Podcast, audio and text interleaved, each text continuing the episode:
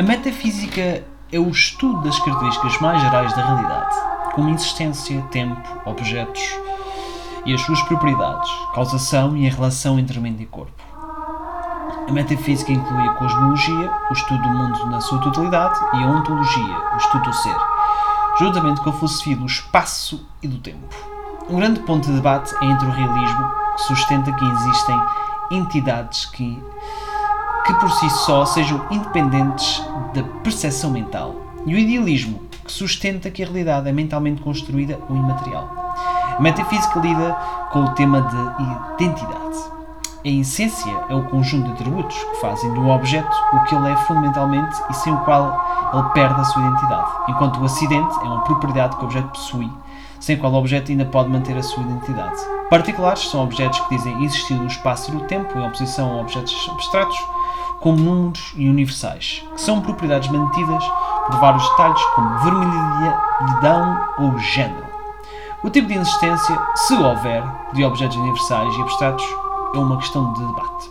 Já a lógica é o estudo do raciocínio do argumento. O nosso raciocínio dedutivo é quando, dadas certas premissas, as conclusões são inevitavelmente implícitas.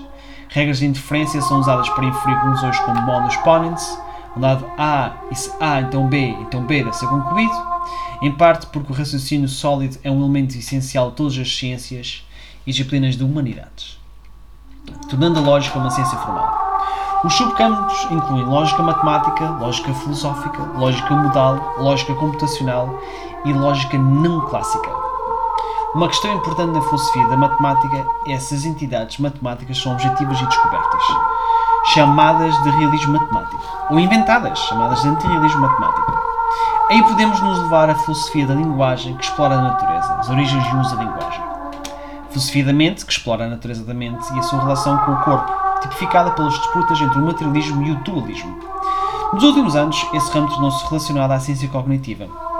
E para a ciência cognitiva vamos já à filosofia da ciência, que explora os fundamentos, métodos, história, implicações e propósitos da ciência. Muitas das suas subdivisões correspondem a ramos específicos da ciência. Por exemplo, a filosofia da biologia lida especificamente com questões metafísicas, epistemológicas e éticas das ciências biomédicas e da vida. A filosofia política é o estudo do governo e do relacionamento dos indivíduos, ou famílias e clãs, com as comunidades, incluindo o Estado. Inclui questões sobre justiça, direito, propriedade e os direitos e obrigações do cidadão. Filosofia política, ética e estética são assuntos tradicionalmente vinculados, sob o título da teoria do valor, pois envolvem um aspecto normativo ou avaliativo. A filosofia da religião lida com questões que envolvem religião e ideias religiosas de uma perspectiva filosoficamente neutra, em oposição à teologia que parte de convicções religiosas. Tradicionalmente, as questões religiosas não eram vistas como um campo separado da filosofia propriamente dita, e a ideia de um campo separado só surgiu no século XIX. As questões incluem a existência de Deus, a relação entre razão e fé, questões de epistemologia religiosa, a relação entre religião e ciência, como interpretar experiências religiosas, questões sobre a possibilidade de uma vida após uh, a morte, o problema da linguagem religiosa e a existência de almas, e as respostas ao pluralismo diversidade religiosa. E por outro, temos a metafilosofia que explora os objetivos, limites e métodos da filosofia. É debatido se a metafilosofia é um assunto que vem da filosofia ou se é inerentemente parte da filosofia. Podemos encontrar também outras subdivisões da filosofia. Na secção 13 de suas Vidas e Opiniões de Filósofos Eminentes, a mais antiga história sobrevivente da filosofia, século III, Diógenes Laércio apresenta uma divisão entre três partes da investigação filosófica grega antiga. A filosofia natural, ou seja, física, do grego ta física, coisas que têm a ver com física natureza, era o estudo da constituição e dos processos de transformação do mundo físico. A filosofia moral, isto é, ética de ética, tendo a ver com caráter, disposição, maneiras, era o estudo da bondade, certo e errado, justiça e virtude. A filosofia metafísica, ou seja, lógica de lógicos, de ofertência da razão ao discurso, era o estudo da existência, causação, Deus, lógica, formas e outros objetos abstratos. Metafísica, depois da física. Em Contra os Lógicos, o filósofo pirrónico sexto empírico detalhou a variedade de maneiras pelas quais os antigos filósofos gregos dividiram a filosofia, observando que essa divisão em três partes foi aceita por Platão, Aristóteles, Xenocrates e os estoicos. Filósofo cético académico Cícero também seguiu essa divisão em três partes. Essa divisão não é obsoleta, mas mudou. A filosofia natural dividiu-se em várias ciências naturais, especialmente física, astronomia, química, biologia e cosmologia. A filosofia moral deu origem às ciências sociais, embora ainda incluía teoria do valor, por exemplo, ética, estética, filosofia política, etc. E a filosofia metafísica deu lugar a ciências formais como lógica, matemática e filosofia da ciência, quando ainda inclui epistemologia, cosmologia, etc. Por exemplo, os princípios matemáticos da filosofia natural de Newton, 1687, desde então classificado como livro de física, usa o termo filosofia natural como era entendido da época, englobando disciplinas como astronomia, medicina e física que mais tarde se associaram às ciências.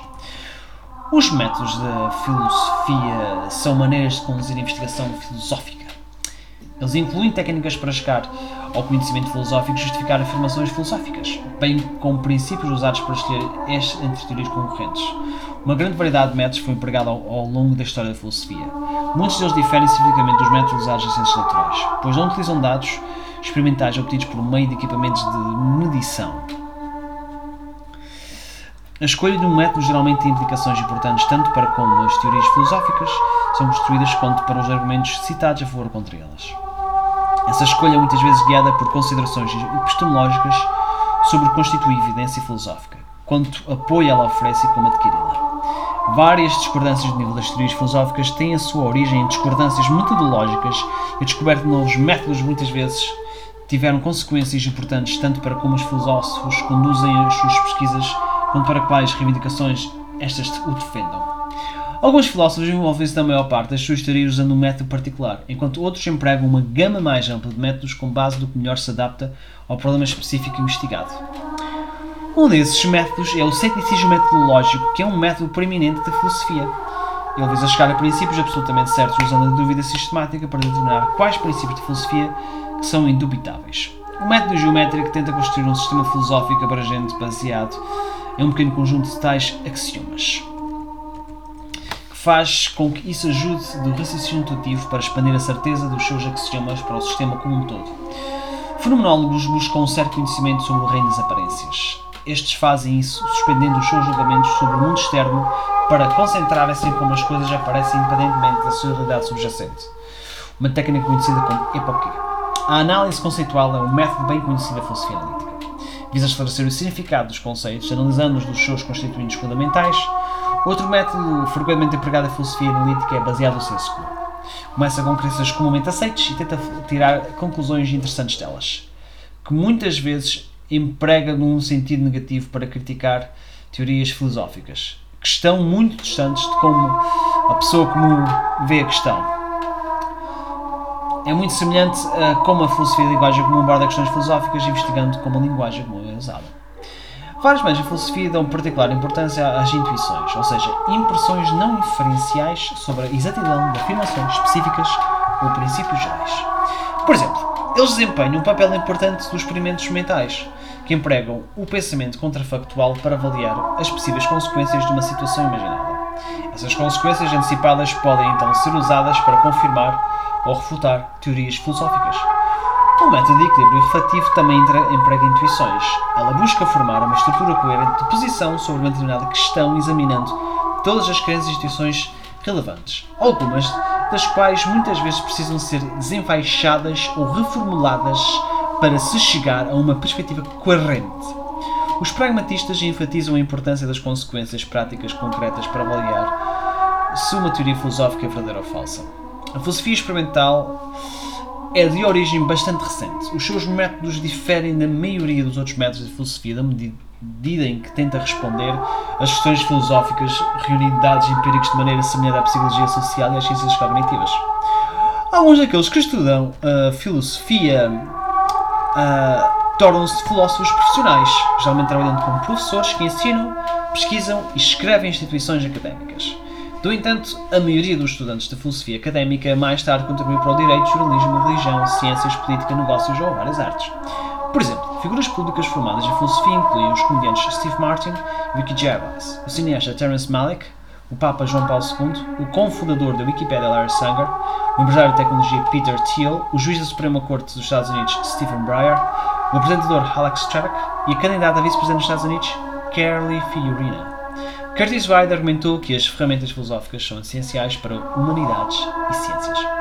Esforços recentes para valer o público em geral para o trabalho e a relevância dos filósofos incluem o prémio Berggrund de 1 milhão de dólares, concedido pela primeira vez a Charles Taylor em 2016.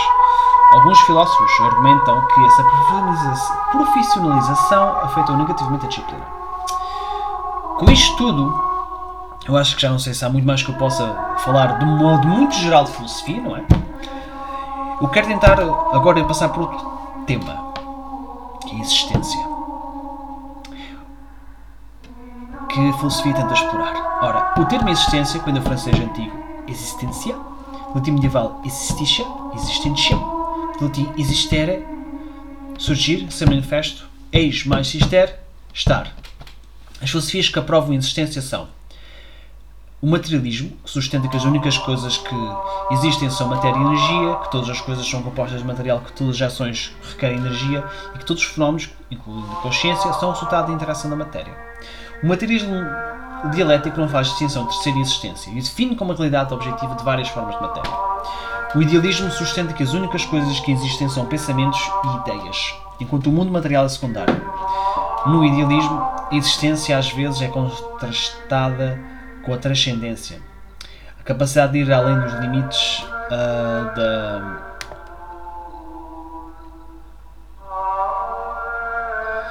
Deixa lá ver.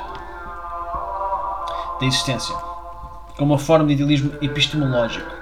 O racionalismo interpreta a existência como um cognoscível e racional, que todas as coisas são compostas de fios de raciocínio, exigindo uma ideia associada da coisa, e todos os fenómenos incluindo a consciência, são resultado de uma compreensão da impressão do nominal mundo em que está para além da coisa em si.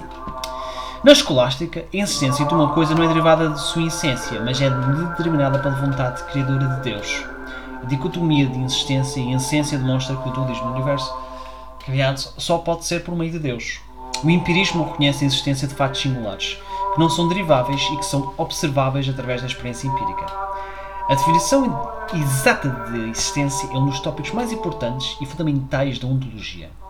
O estudo filosófico da natureza do ser, da existência ou da realidade em geral, bem como das categorias básicas do ser e as suas relações, tradicionalmente listada como parte principal do ramo da filosofia conhecido como metafísica, a ontologia lida com questões sobre quais coisas ou entidades existem ou se pode dizer que existem e como essas coisas ou entidades podem ser agrupadas, relacionadas dentro de uma hierarquia e subdivididas de acordo com as, com as semelhanças e diferenças, da tradição ocidental da filosofia, os primeiros tratamentos abrangentes conhecidos do assunto são do Fédon, da República, e do Estadista, de Platão, e da Metafísica de Aristóteles. Embora existam escritos fragmentários anteriores, Aristóteles desenvolveu uma teoria abrangente do ser, segundo a qual apenas coisas individuais, chamadas substâncias, têm que ser plenamente mas outras coisas como relações, quantidade, tempo e lugar, chamadas categorias, têm um tipo derivado de ser, dependente de coisas individuais.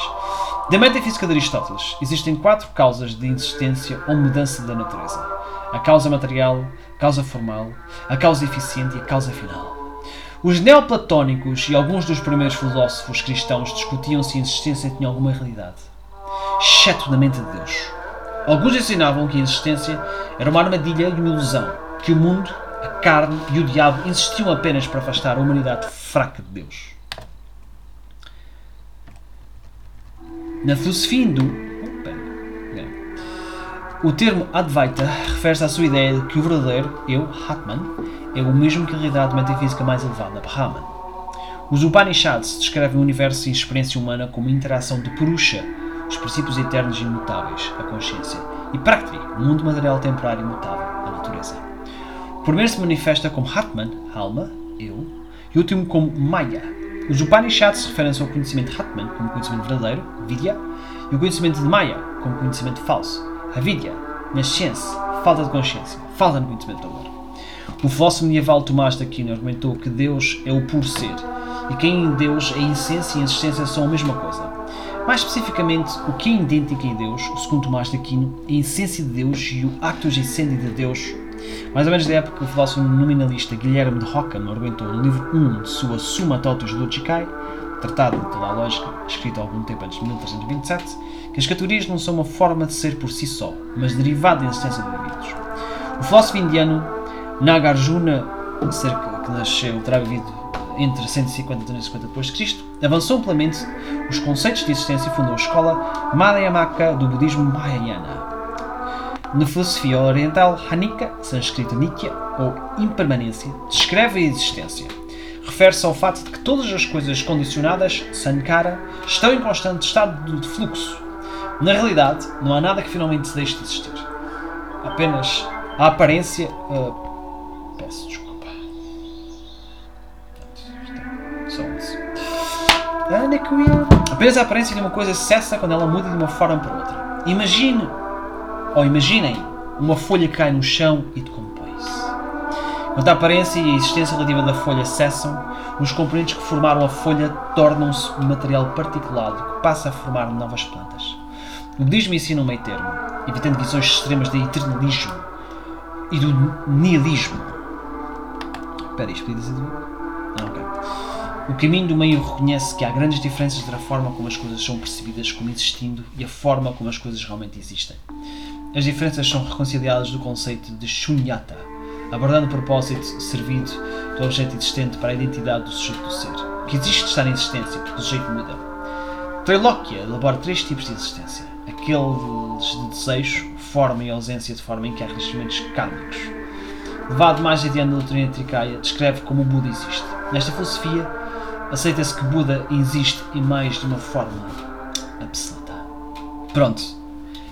Vou acabar por aqui porque já é muita informação que até é um pouco uh, assustadora. Já agora, para quem está interessado a ouvir a música que estive a ouvir, isto que é uma playlist desde, desde o início da filosofia, é, está escrito aqui em inglês. Playlist do Serial Medieval Philosopher Having Revealed the Truth by Divine Grace. Uh, pelo canal de YouTube uh, Innate Order. Apesar que eu vi cujo, cuja imagem é um quadro de como é que ele se chama de uh, Santo Agostinho. Ele tem um coração flamejante. Uh, eu, eu vi por acaso há bocado uma playlist, mas de um canal brasileiro, académico filosófico. E eu pá, não sei qual. Ele é até mais. Esse, esse vídeo é mais antigo, por isso eu não sei qual dele é que terá ideia de um do outro, mas pronto. Só por acaso. Ambos acho que têm os mesmos géneros de músicas. Por isso, no próximo episódio irão ouvir uma música uh, diferente. Eu pus basicamente o Philosophy Music do canal YouTube. Isto foi a primeira playlist que apareceu e eu aproveitei. Que é o mesmo que irei fazer com insistência. E pronto, talvez do próximo episódio, uh, ora, eu irei uh, focar-me um pouco mais na filosofia moderna precoce, natureza predicativa e das várias abordagens modernas. Vamos ver, eu, eu, não, eu não pensava que já acabar de falar tudo o que tinha para falar de maneira ainda muito geral de filosofia, mas pelos vistos acabei. E desta vez vou explorar a existência e quem sabe mais tarde irei explorar a realidade, porque são coisas diferentes. Né? A realidade é aquilo que é, a existência é aquilo que achamos que está ali, mas pode não ser real. Epá, estou muito confuso. Bom, eu vou desligar. Fiquem bem.